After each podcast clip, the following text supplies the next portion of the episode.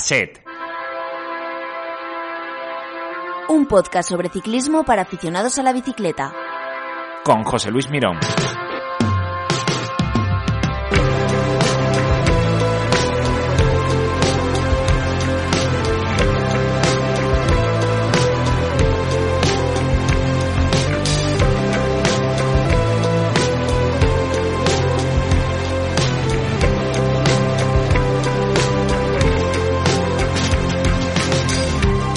¿Qué tal? Bienvenidos al tercer episodio de Cassette Podcast y gracias una vez más por escucharnos. Cuando comenzamos esta aventura os prometimos, casi como si lo tuviéramos escrito en unos estatutos que obviamente no existen, que no íbamos a hablar muchísimo de actualidad.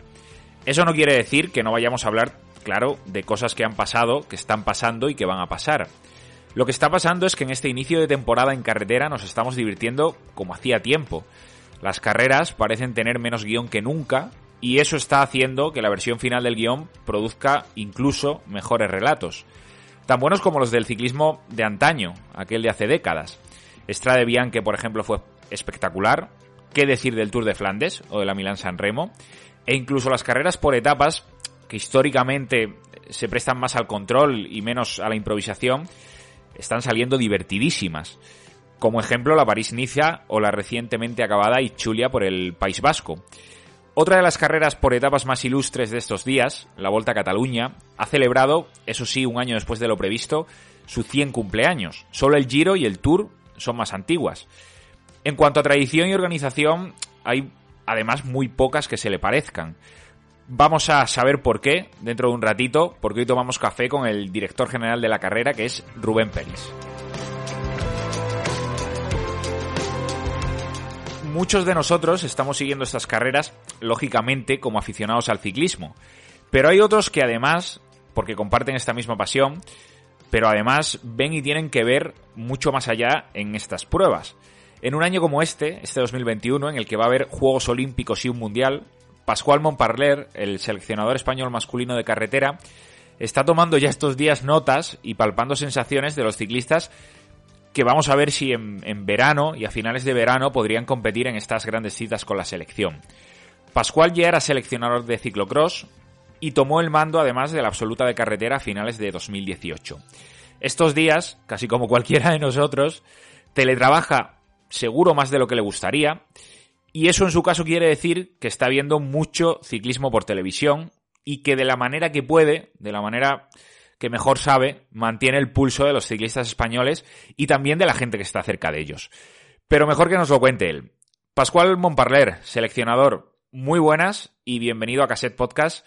Ya sabes, como siempre, es un placer. Hombre, la, la alegría mía que me llames hablar contigo, estar en Cassette Podcast, que el primero fue Coloma, después Maggi García y el tercero, pues bueno, que me llames a mí, la verdad es que, es un honor y intentaré estar a la altura de, estas dos grandes figuras. Nos alegra mucho que nos hayas estado escuchando y, y yo quería preguntarte que nos contaras dónde estás, dónde te pillamos ahora. Bueno, pues ahora estoy en Úbeda, que es donde vivo desde hace un par de años ya. Y pues aquí estamos planificando todo lo que podemos planificar porque rodar mucho no se puede rodar con todo esto del coronavirus, estoy yendo a muy pocas competiciones porque al final por la tele ves lo que el ciclismo lo ves mejor en la tele que delante en carrera en el coche y lo bueno de estar en las competiciones es el chascarrillo de después, el visitar a ciclistas a la habitación, el estar con ellos antes de salir, cuando terminan. Pero bueno, con todo esto del coronavirus, las famosas burbujas me lo mm. impiden aunque vayan a los sitios con un PCR positivo, pues los, a los equipos no les hace mucha gracia que... Negativo, negativo, ¿no? Negativo, eso, negativo. Eso es. Los ciclistas, pues eh, ellos quieren, pero los equipos no les hace gracia que se vayan relacionando con gente. Lo entiendo, entonces, pues bueno, eh, trabajando un poco desde casa. Eso te iba a decir, ha cambiado un poco, ¿no? Eh, la manera de hacer tu trabajo, porque el mundo del ciclismo es pues mucho eso también, ¿no? Mucho contacto con los ciclistas, con, con la gente que en, que en, definitiva forma este, este mundillo. Y ahora te está tocando ver mucho ciclismo por, por televisión. Me dices que por una parte bien, pero supongo que también esa otra parte de, de la piel, del contacto directo con el ciclista, también se echa en falta. Claro, al final les puedes llamar por teléfono, puedes escribir algún WhatsApp, puedes hacer alguna videoconferencia, pero también esta gente, pues cuando termina una etapa están muertos, cuando terminan un entrenamiento o están en una concentración entrenando duro, pues muchas veces no te apetece hablar, no te apetece coger el teléfono y estando en las carreras, yendo a visitarles a, training camps, pues bueno, sí que hablas un poquito más con ellos y hueles cómo va el ciclista, ves cómo está y eso es súper importante. Yo he tenido la suerte de vivir contigo, o, cerca de ti al menos, un, mundial, en este caso de ciclocross. Creo que fue el año 2018, que terminó ganando Van Aert. Y, vi y veo cómo trabaja un seleccionador nacional en general y en tu caso en particular, porque estás a todo, llegas a, todos lados, estás pendiente de los ciclistas, de los mecánicos, de que hasta la última parte de, lo que puede estar cerca o alrededor de, de una competición eh, esté más o menos controlado, pero para el que no lo conozca o no haya podido eh, tener la suerte como yo de vivirlo eh, contigo, cuéntanos cómo es el trabajo de un seleccionador nacional, ya no tanto en carrera, en competición, cuando hay mundiales o, incluso concentraciones, sino en el día a día, ¿no? En esos periodos valle, ¿en qué consiste tu, trabajo? ¿A qué dedicas el tiempo que, inviertes en lo relacionado con las selecciones nacionales? Bueno, al final tienes que tener contacto con todos los ciclistas que puedan estar en la órbita para ir a alguna competición. Ahora tenemos, te hablo de carretera, europeos y mundiales. Este año tenemos Olimpiadas también. En ciclocross tenemos lo mismo, europeos o mundiales. Y tienes que hablar un poco con todos los que te interesa llevar y saber cómo están. Al final, a un mundial, pues van ocho ciclistas.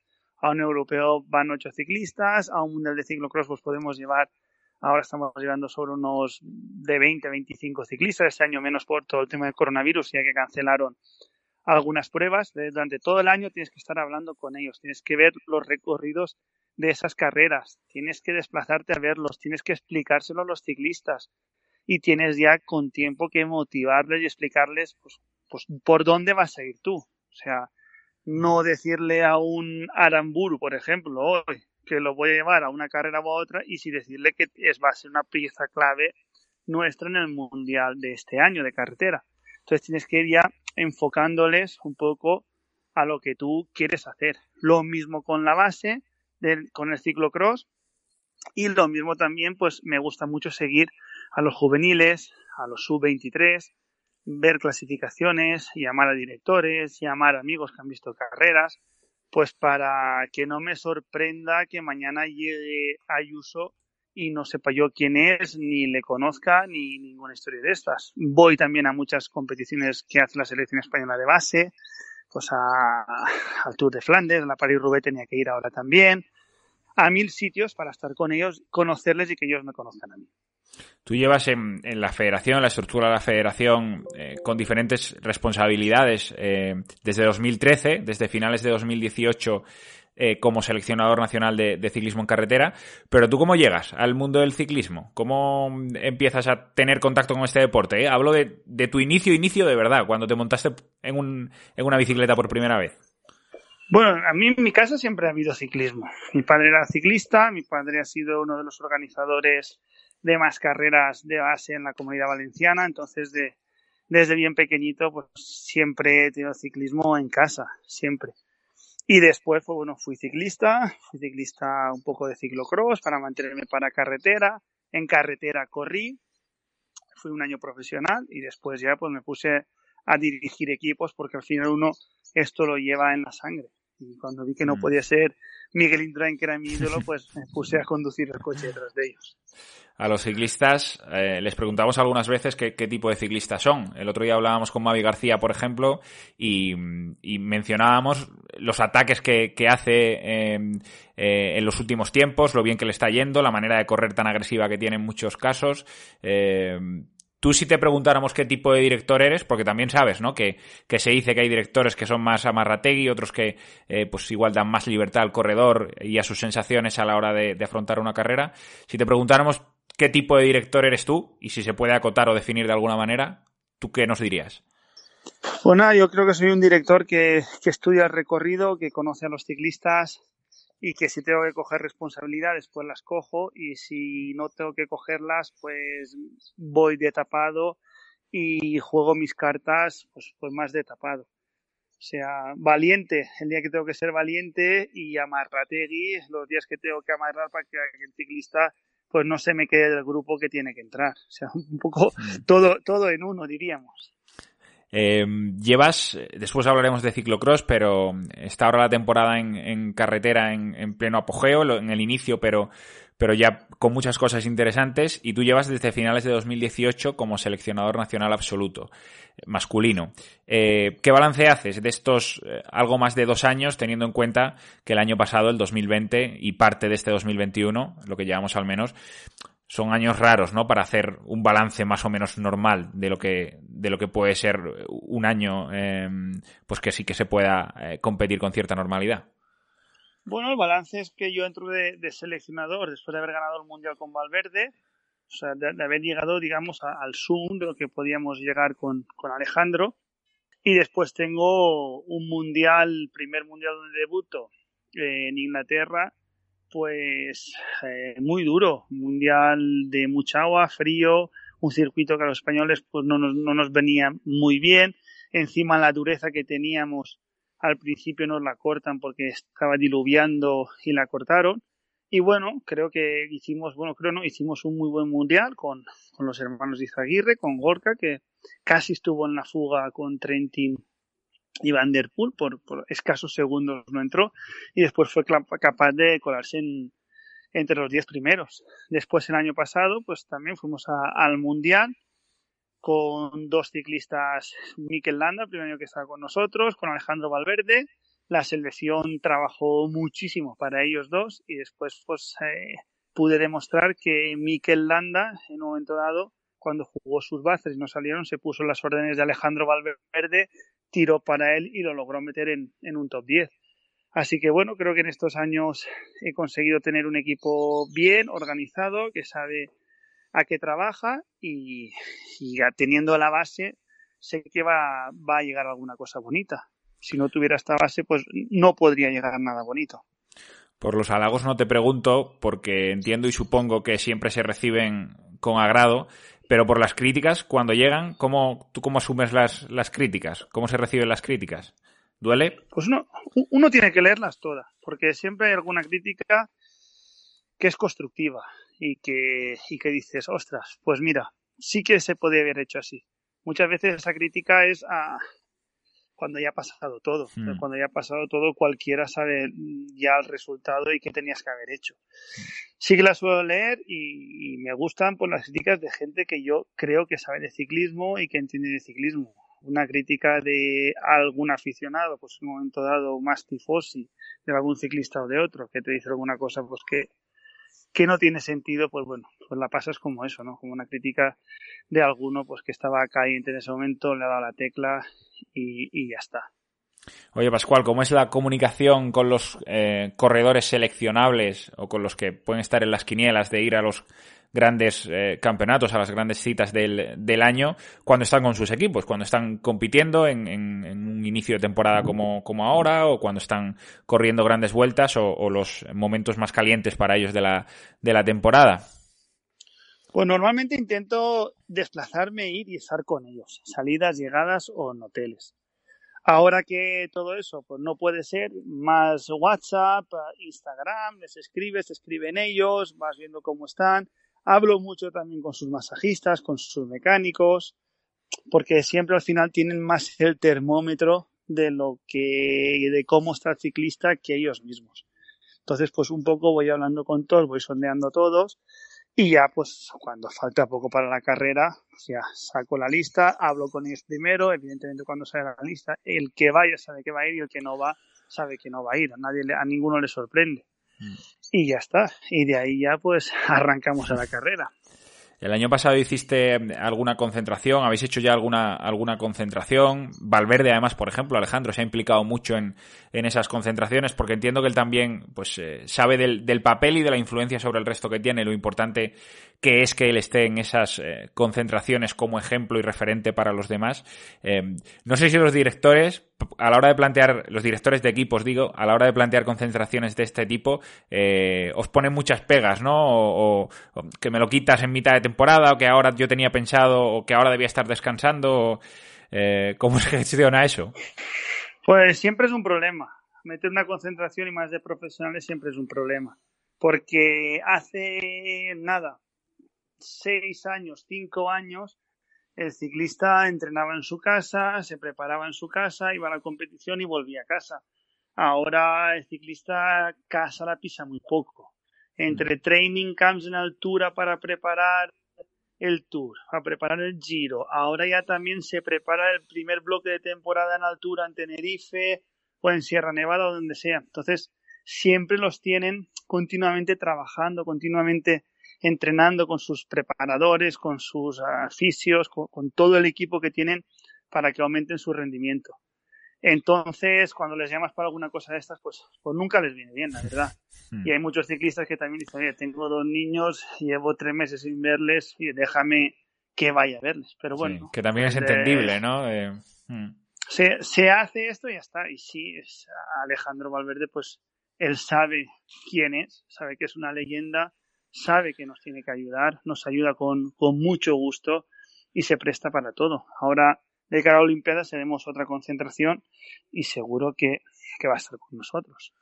Lo de Alejandro Valverde ya no tiene calificativos. Em, empezábamos el año 2021, pues también un poco la expectativa, ¿no? A ver cómo está Alejandro y cómo rinde.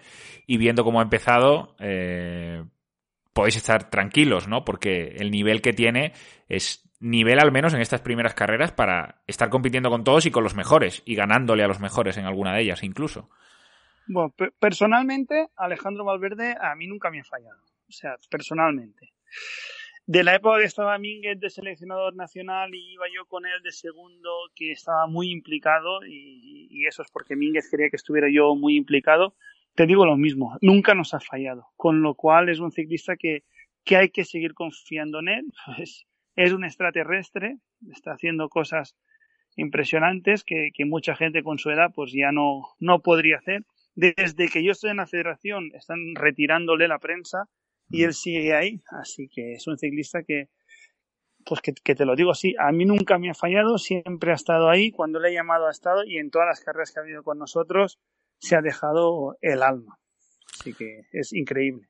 Mm, con Valverde el, podemos estar tranquilos pero muchas veces, ¿no? Cuando se habla de nombres y se plantean nombres para el, ese relevo generacional, porque eh, algún día tendrá que llegar la retirada de Alejandro Valverde, eh, hay momentos en los que no sé si, si los que vienen por detrás rinden como pues los grandes medios eh, que, en muchas ocasiones buscamos titulares o no pretenden, ¿no? ¿Tú eres optimista con respecto al, al, al futuro de, de, la selección nacional y me refiero optimista, pues eso, ¿no? No sé si a encontrar un, nuevo Alejandro Valverde, porque ha sido durante muchos años el mejor ciclista del mundo, eh, o un Alberto Contador antes, o, ciclistas de ese nivel. Eh, pero tú eres optimista con respecto a ese futuro, pues a los que vienen por detrás, por ejemplo, también de, Alejandro y Miquel Landa. Mira, nosotros eh, lo que tenemos que hacer es apreciar lo que ha hecho Alejandro Valverde o lo que está haciendo apreciar lo que hizo Contador en su día, Purito, Samuel, Olano, Indurain. Esas, esos momentos cuando ellos se van y no tienes esa calidad, no tienes ese, ese caviar de beluga, es, mm. cuando te das cuenta de verdad quién era este señor. Mm. Entonces, que van a venir ciclistas y vienen por detrás ciclistas de mucha calidad. Desde luego, desde luego que vienen ciclistas de mucha calidad. Mikel Landa ha hecho cuarto en el Tour este año. Es, es un ciclista de, de presente, va a ir al Giro y va a hacer un grandísimo Giro, vamos, seguro, ha hecho tercero en Tirreno este año. Pero, pues eh, a lo mejor no te ganan las etapas y las carreras que gana mm, Alejandro. Que por abajo va a venir gente buena, hay gente muy buena.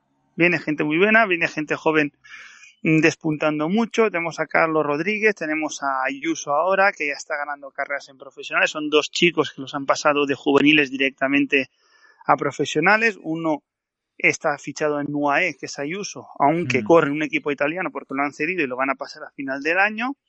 Y el otro, Carlos Rodríguez, está en INE, o sea, dos de los mejores equipos del mundo. Pero que de que ellos exploten, van a venir ciclistas que los van a maravillar. O sea, mm. tenemos ahora un Iván García Cortina que este año no han salido a las clásicas como le tenían que salir, pero que yo creo que va a ser un puntal muy bueno en todas estas carreras. Así que, que la gente esté tranquila, que cantera hay y nos van a, hacer hacer disfrutar.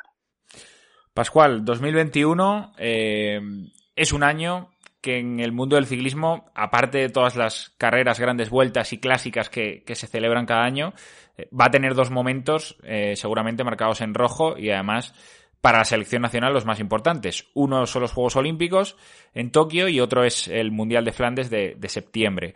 En un año con Juegos y Mundial, eh, ¿tú cuál dirías, si yo te preguntara qué es más importante, cuál qué cita es un poquito más importante que la otra? ¿Por aquello de la excepcionalidad y, de que solo se celebran cada cuatro años los Juegos? ¿O el Mundial, que es el que da el arco iris para el año siguiente, siempre será el Mundial? Bueno, pues digamos que para el público español eh, los Juegos Olímpicos cada vez interesan más y, es una prueba que al final, pues esa, esa medalla le da un oxígeno a, cada federación durante cuatro años brutal. O sea, de que tú logres una medalla allí, pues después el COE mm, ve que el dinero que ha invertido en ti, que lo que ha trabajado en ti, pues que al final llegan los resultados y que está muy bien, o el CSD. Entonces, de cara a tú justificar todo el esfuerzo económico que están haciendo, es una cosa magnífica. O, de cara a buscar otros patrocinadores, porque es un momento que, que todo el mundo tiene el foco en las Olimpiadas y te levantas a ver cuántas Olimpiadas ha ganado España hoy o mañana o tal. Para el mm. ciclismo en general, pues mm, se paga muchísimo más, 20 mil millones de veces más ganar un mundial que ganar una Olimpiada. Al final es el día también que todo el ciclismo de todo el mundo está pendiente de esa carrera de 250 kilómetros, de ese grupo que se queda al final y del que gana. Y del que gana, pues bueno, puede lucir ese mayo de campeón del mundo durante un año, que eso pues, publicitariamente es es la bomba. Así que... Mm. Es difícil elegir, ¿no? Sí, sí, es muy difícil. Vosotros, Pascual, ¿a cuántos ciclistas seguís más o menos en, número a lo largo de una temporada? ¿Cuántos ciclistas, de cuántos tienes el cromo, la foto durante este 2021 que estés viendo en este inicio de temporada porque sean susceptibles de, de ir con vosotros a los Juegos Olímpicos o al Mundial? Mira, para las Olimpiadas tenemos una lista larga de 26 ciclistas. 26 ciclistas que ya han entregado con mucho tiempo de antelación, porque esto es las Olimpiadas, la burocracia por otro lado, pasaporte, fotos, número de, de pie, de talla de ropa, hmm. altura, peso. Para el día que se dice, pues a las Olimpiadas viene Mikel Landa, del COE sale una mochila cargada de ropa con todo lo que va a llevar Mikel Landa para allá. La credencial de Mikel Landa para entrar ya a Japón sin visado, sin nada. O sea, ya lleva una burocracia, así que ahora tenemos eso, 25 ciclistas, 26 ciclistas en esa lista, que de esos es los que va a salir la, la selección. O sea, fíjate hmm. lo que te he dicho. Si y de estos ciclistas, vamos a poner una cosa rara siete cogen coronavirus, dos se lesionan, otro le ha pasado no sé cuántos, y yo no puedo tirar de más ciclistas, España correría pues con tres o con dos ciclistas solo. No puedo yo decir después mm. que ha ganado el Tour, por ejemplo, Carlos Rodríguez, yo no lo tenía en la lista, ostras, vamos a ponerlo. No nos dejaría. O sea que, que sí que está ciertamente delimitado, ¿no? Aunque es un grupo muy amplio, porque para los Juegos, por ejemplo, España tiene cinco plazas, que es de, los países del mundo con más plazas, con más ciclistas para poder utilizar o para poder convocar llevar a esos Juegos Olímpicos. Pero claro, de una lista de 26, eh, quedarte solo con cinco al final, o, pensando, por ejemplo, ¿no? en, el, en el Mundial del año pasado, que fueron ocho. Y fueron ocho cracks y hubo algunos que se quedaron em, fuera también y que seguro que también había hecho, habían hecho merecimientos. Claro, seleccionar solo a cinco es una, es una tarea difícil para un seleccionador porque es una lista muy corta, ¿no? Bueno, para mí la tarea difícil es seleccionar a 25 o 26 ciclistas un año antes. Eso es lo difícil, mm. porque te sale un chico que va como un avión que tú creías que sí, pero explota en ese momento y no lo puedes llevar. Entonces, sí que estás, no has hecho tu trabajo bien. Claro, y esta gente hay que seleccionarlo, como te digo, un año antes mm. para las Olimpiadas para un mundial o un europeo, yo cuatro días antes, pum, lo meto en la lista y ya está. Pero para esta carrera, la presión es esa. El día que tú mandas la lista al COE y sabes que da igual, que ande no sé quién como un avión, que gane el Giro, que gane el Tour, que tú no lo vas a poder llevar si no lo has puesto en esta lista. Ahí es donde viene la presión. Después ya una vez has pasado ese corte, que todos van bien, coger a los cinco es, eh, digamos, lo de menos ya. Mm. Aunque siempre te duele dejar a gente fuera, evidentemente, pues todos tenemos nuestro corazón, todos tenemos nuestra amistad con algún ciclista y decirle que no va, pues no es plato de buen gusto, pero bueno, para eso al final nos pagan. Y de esos 26, ¿hay alguno fijo ya? Dando por hecho de que todos van a llegar en buen estado de forma, que es mucho dar por hecho, de que todos van a llegar en buen estado de salud, que en un deporte tan exigente como el ciclismo y tan duro muchas veces también es dar mucho por hecho, pero eh, no te pido nombres, ¿eh? Solo si, si tú dices... Pues... No, no, no esa, esa pregunta hoy es como si me preguntaras, ¿qué es poesía? Pues te podría decir, poesía eres tú, José Luis, ¿no? Pues es que de aquí a allí pueden pasar tantas cosas. Puede que un ciclista tenga una lesión, puede que un ciclista tenga... No, están todos ahí. Evidentemente, viendo los recorridos, hay algún ciclista que sabe que lo tiene muy mal para ir porque se le adaptan menos que a otros Hmm. Pero hoy están totalmente abiertos y, todos van a tener su oportunidad si lo demuestran en carreras. Que al final la selección no la hago yo, la hacen las carreras, la hacen los resultados. Mm. Tú ya has estado en Tokio, eh, Pascual, has podido ver el recorrido y las condiciones meteorológicas que os vais a encontrar, unas circunstancias difíciles de humedad, con un circuito además que va a ser muy duro, ¿no? Eh, casi 5.000 metros de, desnivel. Em, tú que has podido verlo y, palparlo, ¿cómo es ese, circuito? ¿Qué, vamos a poder ver por televisión ese día? Sí, estuve en Tokio, estuve ya hace dos años y para o sea, una cosa que, que, poca gente sabe y que pasa. el año anterior a los Juegos Olímpicos hay unos Juegos Olímpicos. Hmm. O sea, se hacen todas las pruebas, todas las modalidades, el mismo día, a la misma hora, para que cada voluntario sepa dónde tiene que ir, cómo tiene que ir, cómo tiene que ir. Entonces es una cosa súper curiosa, que, que, poca gente sabe y es como un gran ensayo general.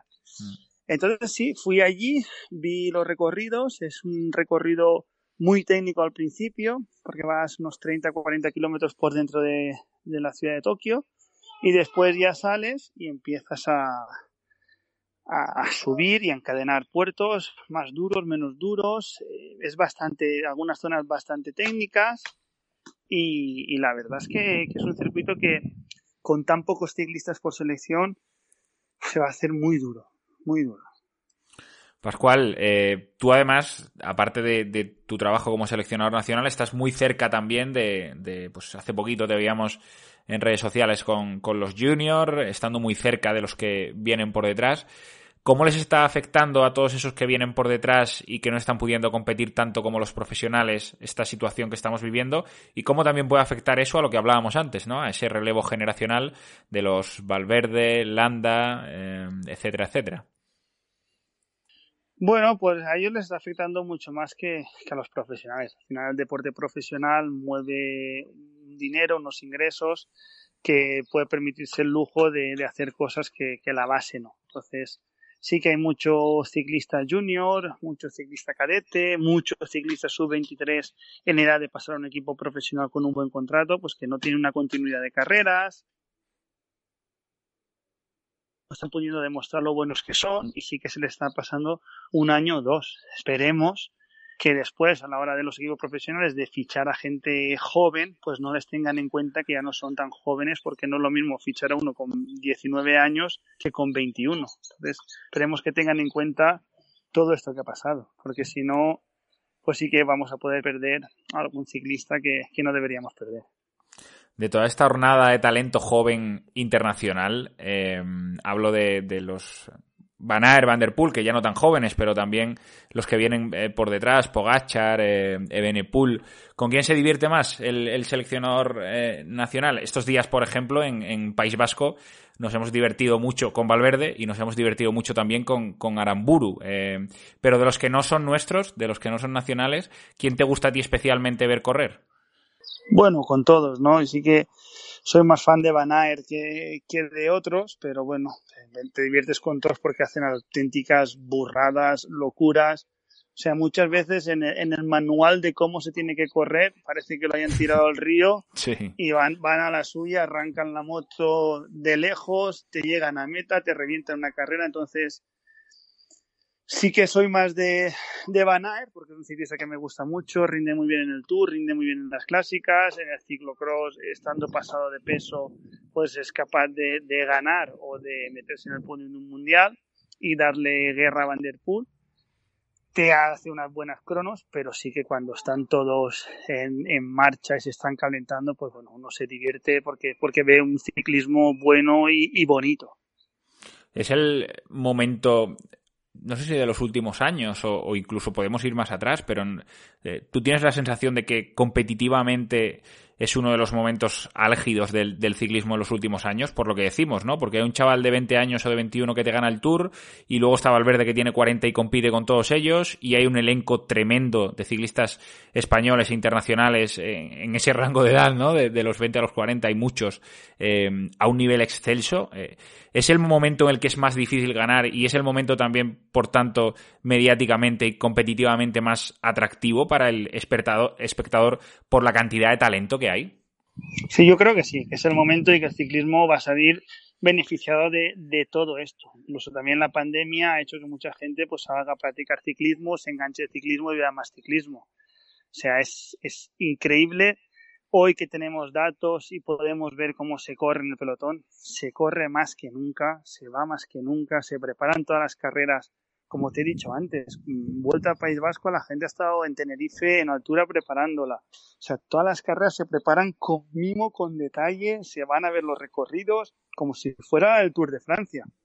Entonces, que te salgan estos talentos y que se den todo lo que se dan, toda la leña que se dan, es, es, increíble para, para el que está dentro y conoce eso de verdad. Mm cuando termine el Mundial de Flandes, que será allá por eh, eh, el, mes de septiembre, a finales del mes de septiembre, Pascual Montparler no termina la temporada, eh, sí la de carretera, pero ya estará inmerso o casi inmerso en, la temporada de ciclocross, porque tú eres seleccionador nacional también de ciclocross. ¿Cuándo para el Pascual Montparler o tú nunca descansas? Nunca, no, no para, no para nunca, porque pues bueno, termina el Mundial, empezamos ya con el Europeo, si no es con el Europeo empezamos con la Copa España de Ciclocross, que suelo ir a todas las carreras, además voy con, la familia y, están deseando pues de ir a Euskadi, ir a, Valencia, ir a, mil sitios a ver ciclocross, disfrutar del ciclocross, de ese buen ambiente. Y justo cuando termina pues, pues que es cuando yo puedo decir voy a estar más tranquilo, empieza febrero, empiezan las carreras de carretera, siempre tengo que ir a alguna carrera de carretera porque va a la selección, a estar con ellos, a algún training camp, alguna cosa. Así que aquí vamos, vamos encadenando temporadas y vamos encadenando todo, pero bueno, carga con, gusto no pesa, ¿eh? Bendita carga, ¿no? Eh, exacto, exacto, y que dure. En este 2021 eh, ha sido el, yo ya no sé si hablar del año de la confirmación definitiva, porque Felipe Orts lleva un montón de años a un nivel excelso, pero este año igual sí que se ha consolidado, ¿no? Entre los 10, 12 mejores de, del mundo, luego en el Mundial no, no tuvo suerte, pero, pero nos ha costado, ¿no? Porque históricamente en España no hay una tradición tremenda de ciclocross, pero ahora sí tenemos a un corredor que, que está entre los mejores del mundo ya y hay un nivel que probablemente tampoco se haya visto, al menos recientemente, en, ciclocross. Eh, es una muy buena noticia, ¿no? Que en una modalidad como el ciclocross haya alguien como Felipe Orts que esté apostando decididamente y que haya conseguido meterse en la élite. Sí, yo creo que la federación desde hace ya, pues creo que ocho años, eh, como pudo, porque todos saben de, cómo estaba la Federación Española cuando entró el presidente José Luis López Cerrón, serían cuatro millones de euros, entraba muy poquita liquidez pero siempre se ha mimado el ciclocross, siempre se le ha dado cada vez más, cada vez más, cada vez más, hasta incluso un año que dimos la liga en directo, en televisión, para que, para podernos meter en todos los hogares, y creo que eso fue un punto mm, interesante, porque ahí explotó el ciclocross. Muchos, muchos chavales jóvenes decidieron no irse al mountain bike, no irse a la, a la carretera, centrarse en esto. Y aunque los resultados de este mundial pues no han sido los mejores porque porque no han sido los mejores nos hemos trabajado como nunca un training camp antes en la playa entrenando por la arena con todo. Pero sí que a priori antes de salir teníamos varios ciclistas con capacidad de hacer top 10 porque ya habían hecho top 10 en alguna en alguna carrera de Copa del Mundo que no se había hecho eso nunca algunos ciclistas sub-23 como Feijó habían estado en el podium de una Copa del Mundo, salían también con, con la vitola de favoritos a esta carrera. Así que tenemos ya, digamos, una cantera, un oficio, una gente que quiere y cree con, en el ciclocross. Y de esto, en parte, pues oye, tiene mucha culpa Lucía González y tiene mucha culpa también Felipe Ors, que son los que han empujado y han hecho ver a toda esta nueva generación, oye, que es duro, que es difícil, que llegar cuesta, pero que se puede llegar y uno se puede mantener y puede estar en el top 10 del ranking mundial.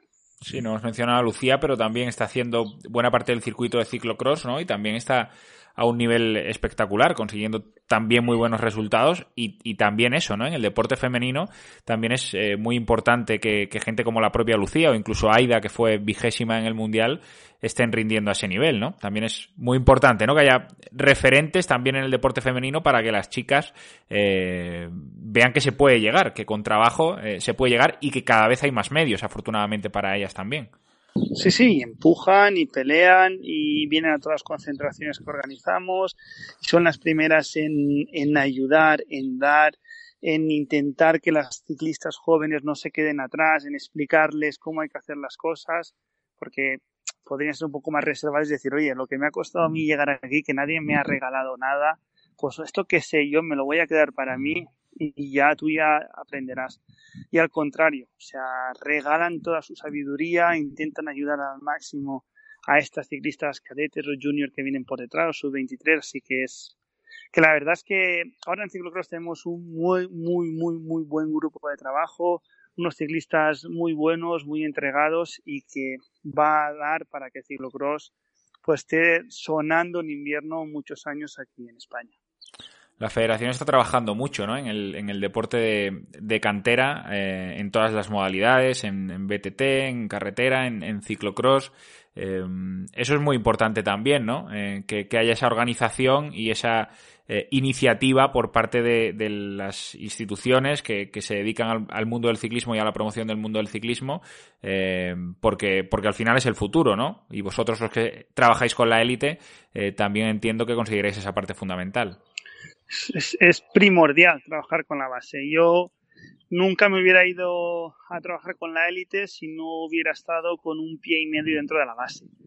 La Federación Española está haciendo ahora un plan de tecnificación que es una cosa para, para hablar horas y horas y horas de ello porque creo que, que nos va a dar, si sigue este plan de tecnificación cinco o seis años más, nos va a dar unos frutos increíbles en todas las categorías y modalidades. Sea, el plan de tecnificación da para hablar tres horas, te lo resumo mm. en, en, dos sí, minutos. Sí. Es un plan que vienen los mejores ciclistas de cada categoría a concentraciones, vienen con su seleccionador autonómico, vienen con su preparador, se les hacen mil pruebas y se intenta con nuestros preparadores, con nuestros médicos, con nuestros medios, formar a todo el mundo para que vean en qué dirección vamos a ir.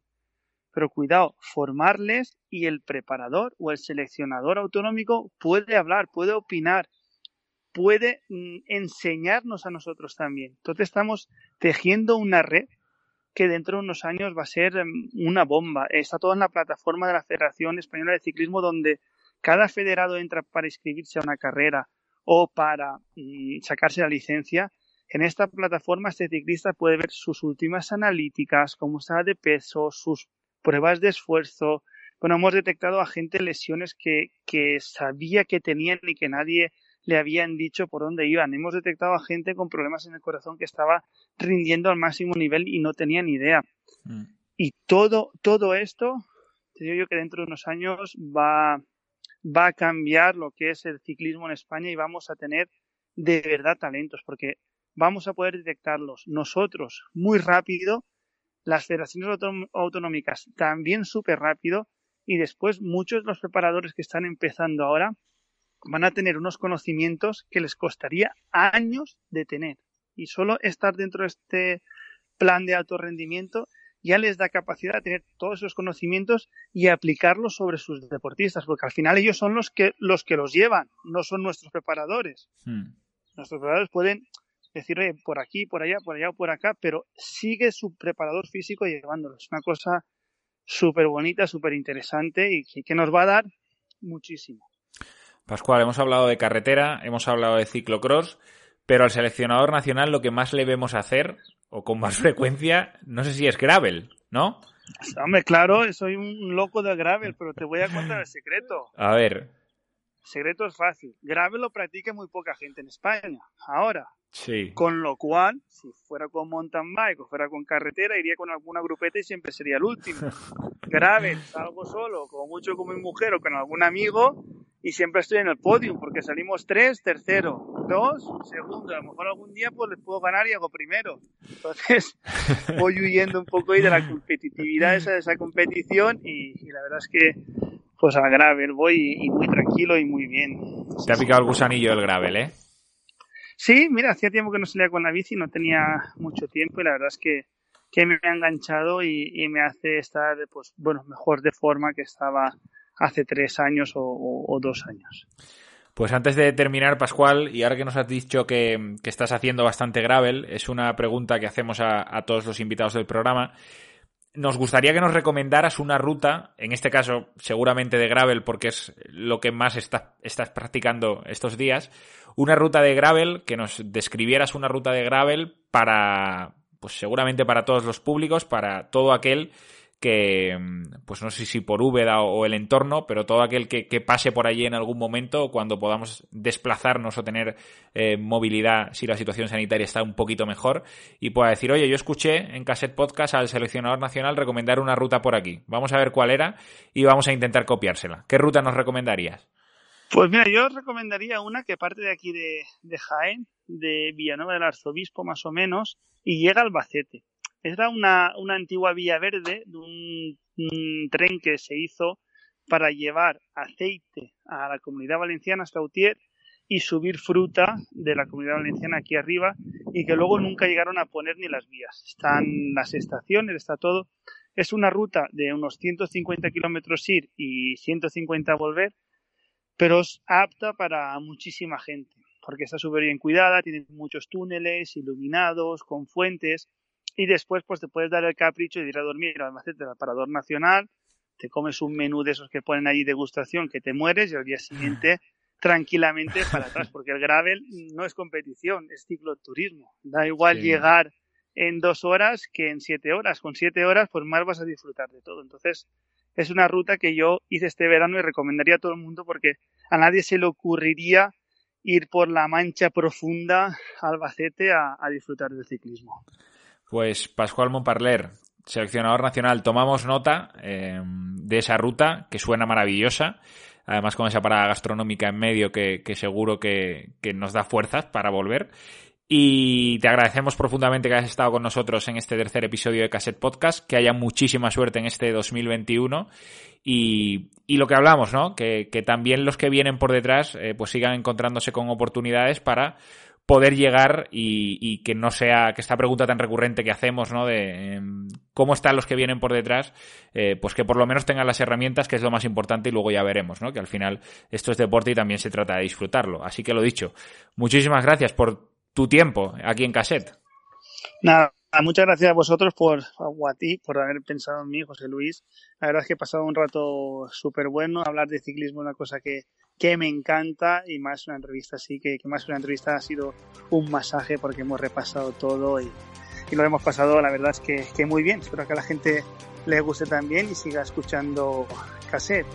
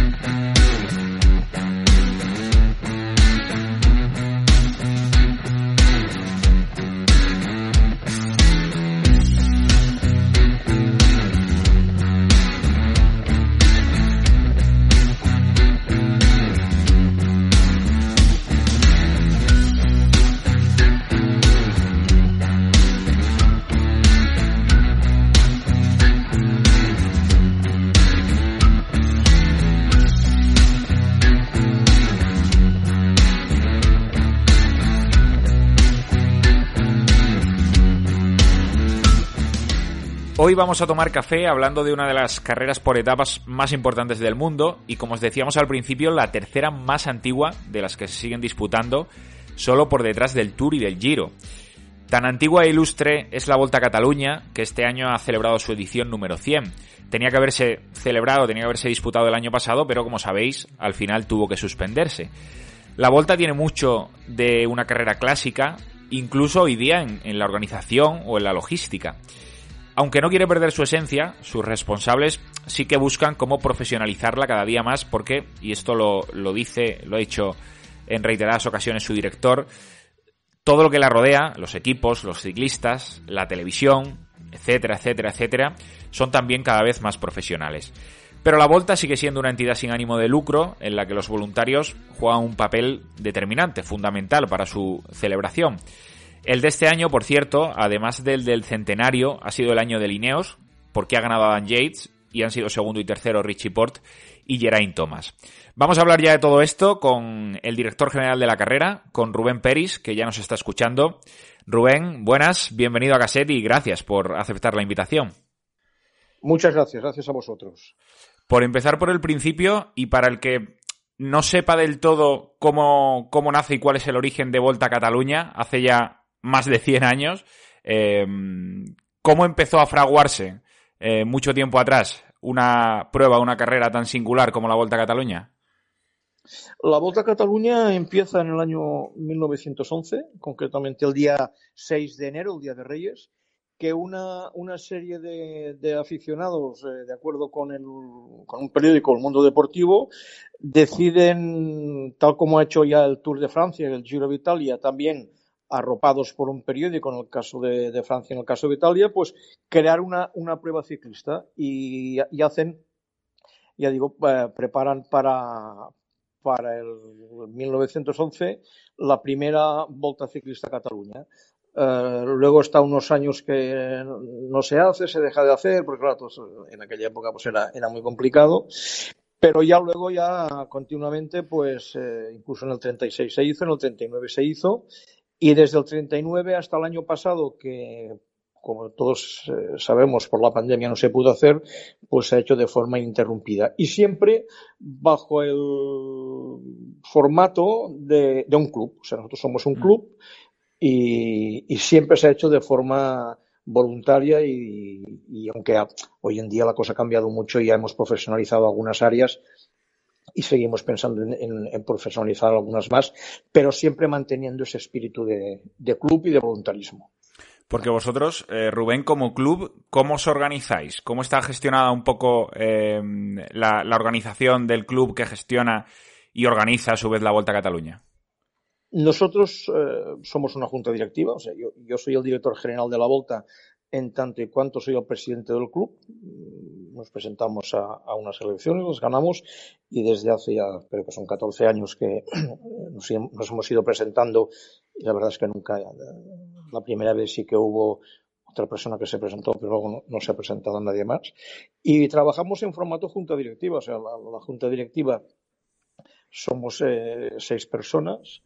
Lo que pasa es que, como he dicho, o sea, hemos profesionalizado ya algunas áreas de, la Volta y concretamente tenemos dos personas trabajando todo el año una el, secretario general de la entidad y otra el responsable técnico y a partir de aquí pues eh, trabajamos de forma pues con, con, reuniones de junta directiva periódicas pero mm, siguiendo muy el día a día de la organización pues eh, los dos profesionales que tenemos la Volta es centenaria. Eh, tu relación con la Volta no es centenaria, pero casi, porque llevas, si no me equivoco, casi 40 años de una forma u otra eh, ligado a la, a la, prueba y al, y al club. Pero cuéntanos también cómo, cómo empiezas tú a relacionarte con Volta Cataluña y cuál ha sido un poco eh, pues digamos, tu periplo eh, con, la Volta a Cataluña, no solo ahora que eres director general, sino desde que hace casi 40 años eh, te interesaste y, empezaste a, colaborar y a participar en, lo que ha sido una, una prueba como la Volta a Cataluña. Yo empiezo en el año, la primera vuelta que hago es en el año 83 y de una forma totalmente... en aquella época se hacían unos donativos, tú dabas un donativo para ayudar a la volta y entonces con ese donativo pues te daban el libro de ruta o te daban el cartel de la volta. y entonces el día que fui yo a, las oficinas de, de la volta del año 83, concretamente unos días antes, ¿eh? o sea, creo que fue pues una semana antes, una cosa así. Sí. Y pregunté, ¿se, ¿se, puede ayudar aquí a hacer algo? Porque a mí ya me gustaba el ciclismo, yo me aficioné al ciclismo porque mi padre me había llevado a ver mucho deporte y, por lo que sea, pues me aficioné al, ciclismo. Y entonces pregunté, ¿se puede ayudar? Y me dijo, sí, sí, si quiere este mismo año puede venir. Y lo primero que hice el primer año fue estar en lo que llamamos la oficina permanente, es decir, hacer fotocopias, las falsificaciones. En aquella época, claro, se hacía todo, todo a mano. Entonces, mm. y, ahí, y ahí empecé. Luego estuve dos años, eh, también en aquel entonces se, se hacía temas de, de, filatelia, cada final de etapa se hacía un matasellos especial y unos sobres. Entonces, durante el primer año hice esto, está en la permanente. Los dos siguientes estuve en temas de, de, filatelia y tal, porque colaboraba con el, con el archivo de la, de la Volta también. Y luego ya pasé a, lo que es el área de, se creó un área de relaciones institucionales con las instituciones, con los ayuntamientos y tal. Y de ahí pasé a, a ser jefe de organización hasta el 99, que en el 99 estuve cuatro años, 2000, 2001, 2002 y 2003 que no, que no estuve en la, en la Volta. Y en el 2004 pues eh, decidimos presentarnos a las elecciones, ya digo, nos presentamos, ganamos y desde entonces hasta aquí. Y este ha sido mi, mi, mi recorrido, ya digo, o sea, primero fotocopias y, y papeleo en la oficina permanente, dos años de filatelia, luego relaciones externas, protocolo, todo esto, eh, jefe de organización y, hasta aquí que he llegado a, presidente y director general. Vamos, que has hecho casi de todo en Vuelta Cataluña, ¿no? Sí, sí, son muchos años, sí. Rubén, incidís en que mm, la Vuelta a Cataluña es diferente, es, especial, es una entidad sin ánimo de lucro, también eh, lo remarcáis mucho porque es importante, no genera ni espera, ¿no? Generar beneficios. ¿Qué más hace diferente a una prueba como Vuelta a Cataluña?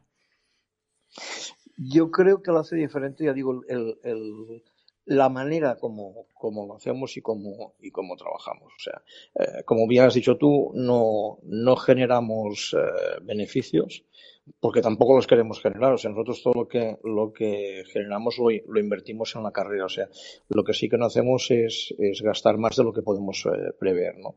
Pero como he dicho también al principio, el ciclismo ha evolucionado mucho, ha cambiado mucho y hay que ir profesionalizando ciertas áreas, por lo tanto hay que conseguir captar más, más dinero, más ayudas y más, eh, más eh, fondos para poder eh, hacer, hacer la vuelta. Pero el carácter es este, o sea, al final, ya digo, durante el año trabajando somos cuatro o cinco personas, más los dos, dos profesionales que tenemos, pero es que luego en la vuelta somos 120, 120 y tantos voluntarios, o sea que es el, es el éxito. Si todo eso se tuviera que pagar, no, no podríamos. ¿Hay alguna otra eh, prueba similar? Por cierto, eh, para todo el que quiera entender aún mejor qué es la Vuelta a Cataluña, eh, hay un documental de Movistar que se estrenó hace poquitos meses con motivo del, del centenario de la Vuelta a Cataluña, que es una maravilla y lo explica muy bien y además también la relación de la vuelta con el ciclismo y, de lo que es o, cómo se entiende el ciclismo eh, a través de una prueba como la Vuelta a Cataluña. No sé si hay alguna, alguna prueba que, pueda tener una idiosincrasia eh, similar, que sea tan grande, que, que, que atraiga tanta gente, que, la vea tanto público y que, y que a la vez tenga una manera de organizarse tan, tan peculiar, tan particular. Sí, yo no conozco a fondo, a fondo otras pruebas, pero sí que tengo muy buena relación con, con los organizadores de, de Chulia del País Vasco y más o menos eh, va, va por estos eh, similar, ¿no? Lo que pasa que nosotros eh, llevamos muchísimos años, somos, de, como he dicho, ya hemos hecho la edición 100. Itzulia tiene menos porque Itzulia, de hecho, es, País Vasco, antes la bicicleta, o sea, es la suma de bicicleta y barresta, País Vasco, pero al final también trabajan como nosotros. Yo conozco muy bien a, los organizadores y ellos, eh, ya digo, sin conocer a fondo el detalle, sí que trabajan también de una forma como nosotros, aunque ellos tienen otros convenios con televisiones y cosas de estas que, que, son, que son diferentes, pero al final también los organizadores puros son, son voluntarios también como nosotros. Desde 1983 te habrá dado tiempo a, vivir muchas situaciones dentro de, la Volta, a, poder valorar muchas casuísticas y, a poder afrontar muchos retos difíciles. Pero no sé si este ha sido el año más difícil de sacar adelante Volta a Cataluña por, por estar en una situación tan excepcional como esta. La verdad es que sí. La verdad es que hemos pasado ratos muy, muy malos en carrera, pero bueno, todo se ha solucionado, excepto, yo siempre digo y quiero recordarlo, mm. la muerte de Manuel San Roma. Esto a mí me, me marcó. Yo en aquel momento era director de, organización y todavía no era el director general y la verdad es que aquello me, me, marcó mucho porque tú estás preparado para todo. La verdad es que hemos, hemos, pasado experiencias de todo tipo y las hemos solucionado. Cosas que se han sabido y cosas que no se han sabido, ¿no? Pero la muerte de una persona, eso, eso, eso es, es, es te marca para siempre. Pero dicho esto, sí que organizativamente la vuelta de este año era, era que estabas pendiente de un hilo en todo momento, ¿no? O sea, eh, estabas organizando, estabas haciendo, estabas pensando y pensabas, bueno, volverá a pasar como el año pasado, que una semana antes no la podremos hacer. Mm. Y la verdad es que sí, ha sido muy complicada, ha sido muy complicada y económicamente pues también ha sido, ha habido costes elevados por todo el tema del control de la pandemia, claro está. Mm. Y supongo que además, Rubén, ha habido protocolos también muy estrictos a, seguir, porque evidentemente así lo determina la situación y así lo habrán marcado las autoridades sanitarias. Em, pero ¿cómo estrictos eran esos protocolos? ¿Cómo organizabais un poco eh, pues las burbujas, eh, la, separación entre, entre ciclistas fuera de carrera, pues diferentes hoteles, ¿no? Diferentes eh, plantas. ¿Cómo teníais un poco organizado y gestionado todo, todo eso para tratar de minimizar los riesgos? Teníamos tres burbujas. Una burbuja que era todo lo que son equipos, una segunda burbuja que son las personas que se relacionaban con los equipos, y una tercera burbuja donde estábamos el resto. Eh, o sea, a mí, por ejemplo, a mí me gusta mucho hablar con los corredores, la verdad, y este año pues no he podido casi hablar con ninguno, y cuando hablaba, pues por descontado, con mascarilla y, con distancia. O sea, eh, es una cosa que este año pues nos ha, nos ha venido marcada por, por la mm. situación, ¿no? En los hoteles lo mismo, en los hoteles eh, todos nosotros, cada uno, eh, tenía su mini burbuja con el compañero de habitación o con el compañero de coche y tal. O sea, durante toda la vuelta hemos eh, compartido mesa y habitación con, con las mismas personas. Y, y, luego los equipos estaban todos bien separados eh, en, en hoteles normalmente coges un hotel de estos enormes y ponías 5, 6, 7, 8 equipos sin ningún problema. Este año no ha podido ser. Este año, mm, que mal, si mal no recuerdo, ah, solo ha habido dos hoteles en los que teníamos cuatro, cuatro equipos, en el resto eh, dos equipos, pero todos separados en plantas separadas, todos en el comedor separados y todo esto pues creando una serie de recorridos y una serie de, de circulaciones para evitar cruzarse unos con otros. ¿eh? Y la verdad, pues claro, todo esto, quieras que no, pues es, complicado y encarece, hmm. pero bueno, eh, lo hemos conseguido. Supongo que ya habéis hecho, habiendo pasado algunos eh, días, alguna semana desde el final de la Vuelta a Cataluña, habéis hecho una primera foto fija de, de lo que ha sido la edición número 100. hablo de audiencia, patrocinadores, pues también inversión, gastos en lo que hayáis podido medir hasta este momento, eh, ¿qué valoración hacéis? ¿Satisfechos? Pues con todo, tanto con, el número de solicitudes de, ciudades y pueblos de albergar inicios y finales de etapa, audiencia, gente que os ha visto por televisión, eh, pues número de patrocinadores y el feedback que os han dado con, respecto a, cómo lo han visto ellos eh, en, un año tan, tan particular. ¿qué, ¿qué, valoración, qué primera valoración hacéis de lo que ha sido esta edición número 100? Yo, sinceramente, yo pongo una valoración muy, muy alta. Primero, por los inputs que hemos ido recibiendo durante la, prueba y, después de la prueba. Y luego, cuando lo hemos analizado fríamente, la verdad es que podemos estar muy, muy satisfechos de cómo, de cómo ha ido todo.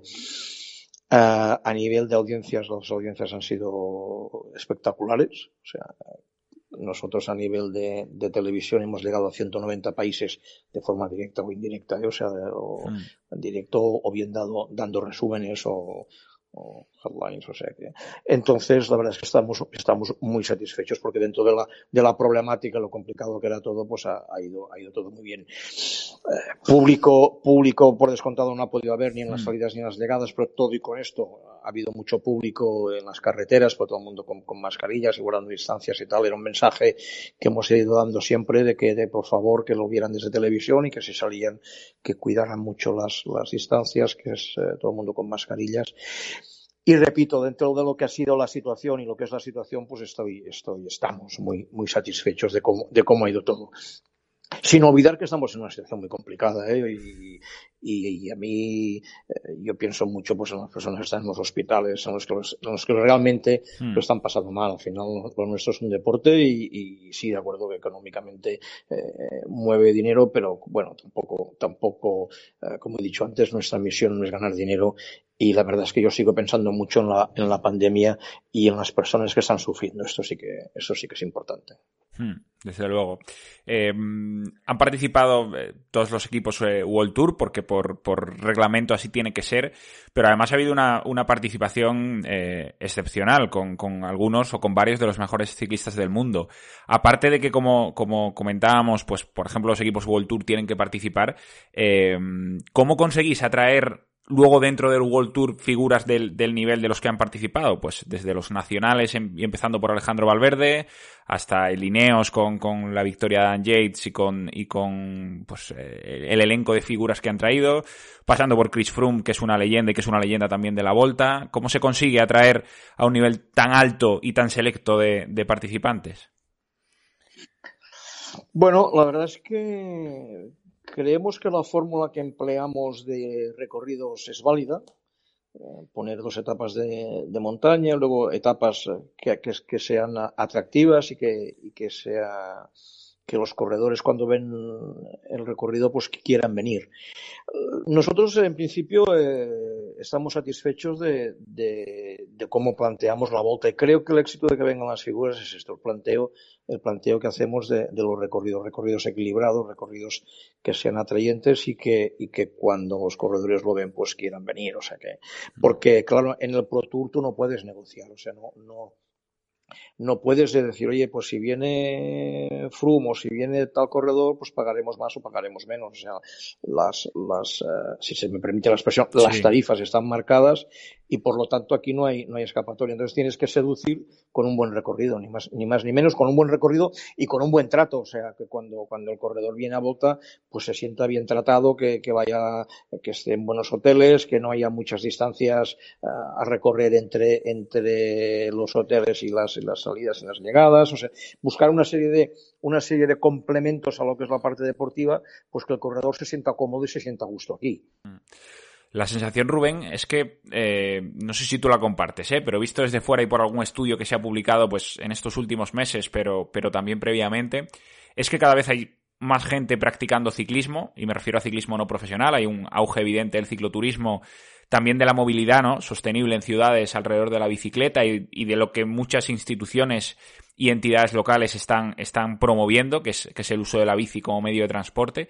No sé si este auge que, que parece que se, que se vislumbra ya desde hace tiempo del, del ciclismo y de la bicicleta, se está traduciendo también en que cada vez hay más, eh, lo que decíamos antes, ciudades, pueblos, que están interesados en acoger llegadas, eh, inicios de, etapa o incluso que la, que la volta pase por, por una localidad concreta se, se, se, se está traduciendo eso en, en, en una mayor eh, solicitud, mayor cantidad de solicitudes para albergar la vuelta?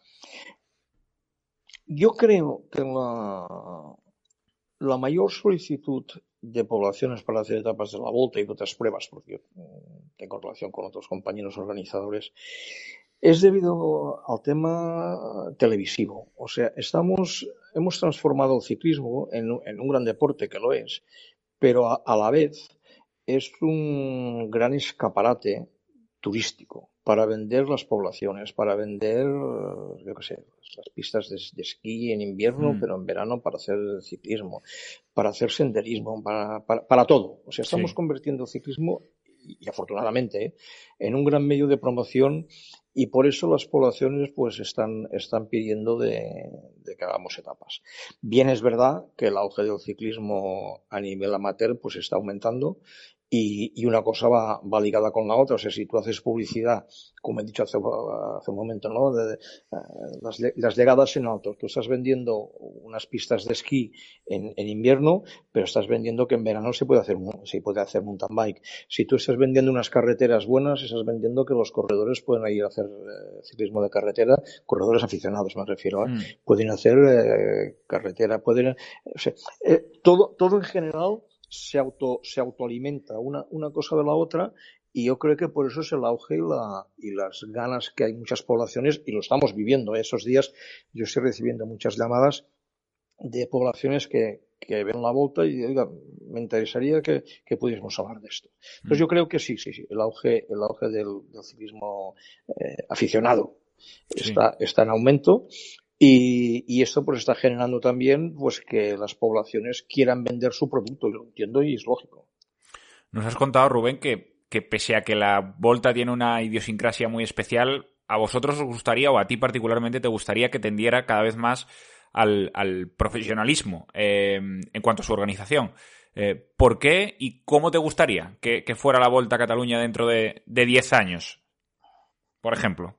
A ver, a mí me, a mí me, me gustaría y, y, y, quiero que siga manteniendo este espíritu que tiene, pero vuelvo a lo que decía hace un momento, o sea, en un momento en que la cosa uh, estás teniendo relación uh, a nivel de ayuntamientos, a nivel de sponsors, a nivel de televisiones, a nivel de, de tantas y tantas cosas, que el, el, el, el, otro interlocutor es profesional, tú tienes que ser profesional también. Y por lo tanto, uh, hay que seguir eh, en el tema de profesionalizar ciertas, ciertas áreas de, de la volta, manteniendo eh, el espíritu de club, o sea, no, no perdiendo que esto es un club y que al final eh, son, los, la junta directiva las, las, que toma decisiones, ¿no?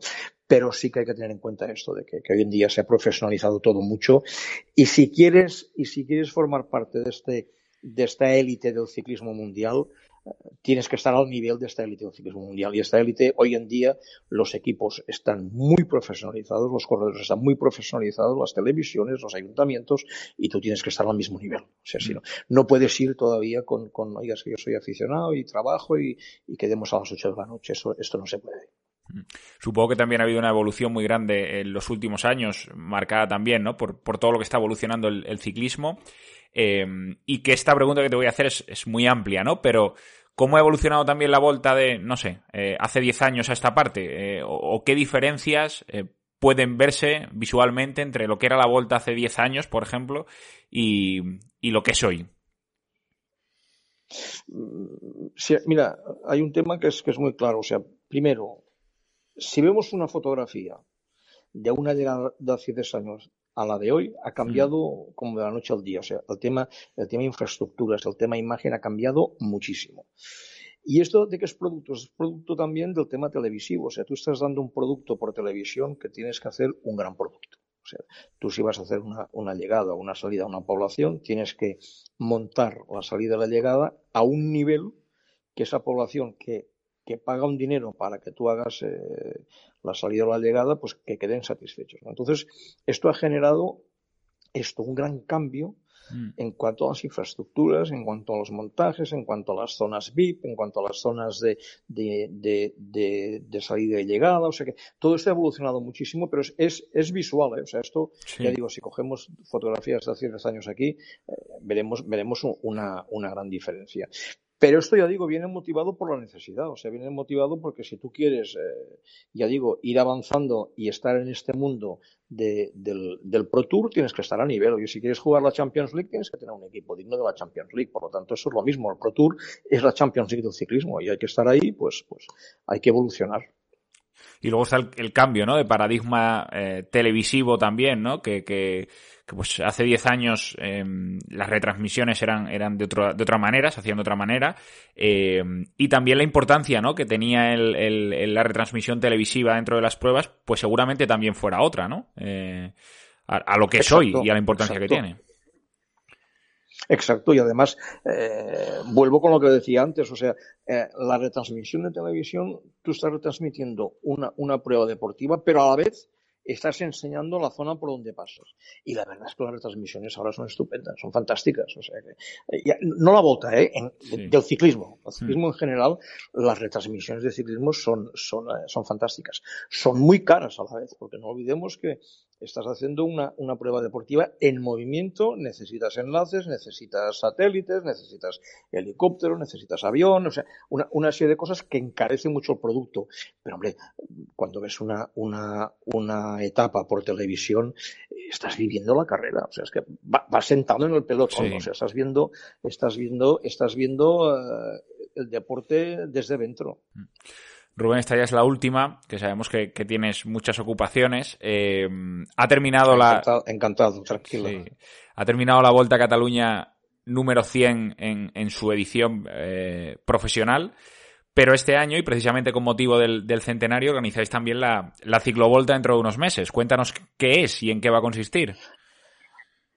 Vamos a organizar la, la ciclovolta y volveremos a organizar la revolta.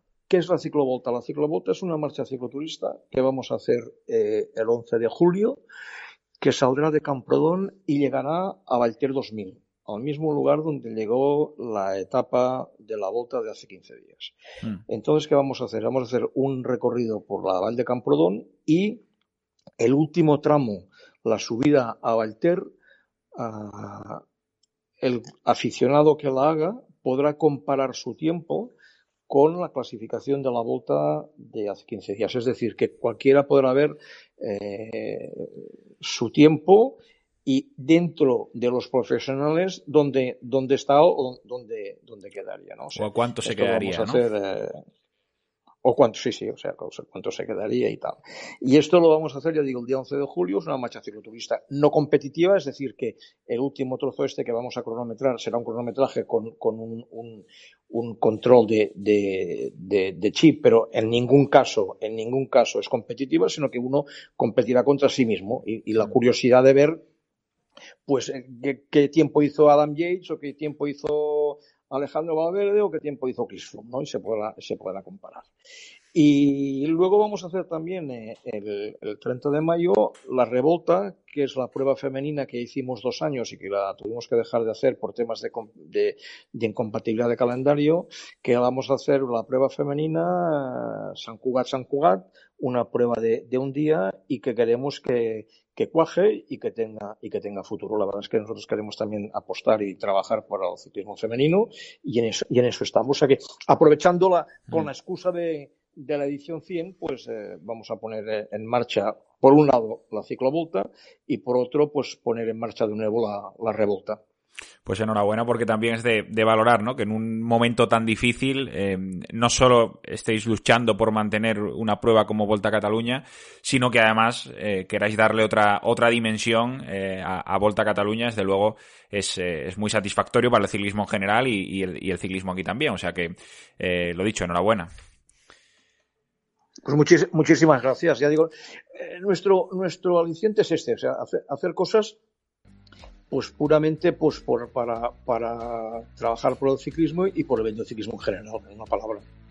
Pues Rubén Peris, director general de Volta a Cataluña, eh, ha sido un verdadero placer. Gracias por estar en Cassette Podcast.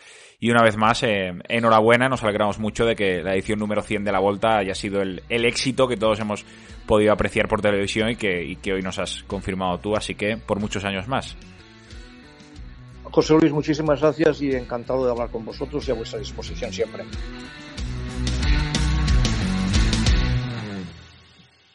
Mm.